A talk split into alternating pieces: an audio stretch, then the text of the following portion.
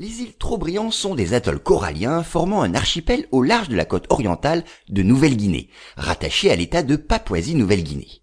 Elles avaient en 2000 une population estimée à 20 000 habitants, dont la majeure partie habite la grande île de Boyowa. Au début de la Première Guerre mondiale, Malinowski, un ethnologue dont nous avons parlé hier, arriva sur ces îles, en provenance de Nouvelle-Guinée. Ces descriptions suscitèrent l'intérêt de nombreux chercheurs occidentaux pour ces îles. Parmi celles-ci,